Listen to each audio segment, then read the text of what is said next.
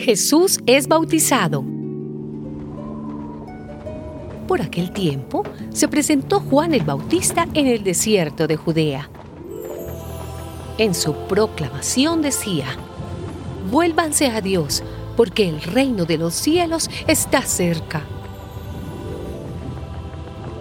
La ropa de Juan estaba hecha de pelo de camello y se la sujetaba al cuerpo con un cinturón de cuero.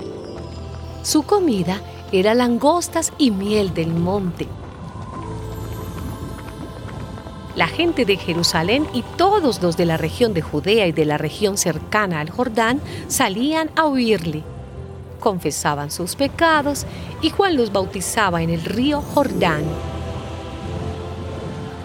También Jesús fue de Galilea al río Jordán, donde estaba Juan, para que éste lo bautizara. Al principio, Juan quería impedírselo y le dijo, Yo debería ser bautizado por ti y tú vienes a mí. Jesús le contestó, Déjalo así por ahora, pues es conveniente que cumplamos todo lo que es justo ante Dios. Entonces Juan consintió.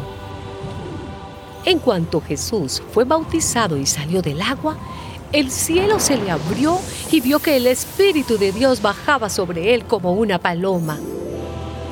Se oyó entonces una voz del cielo que decía, Este es mi Hijo amado, a quien he elegido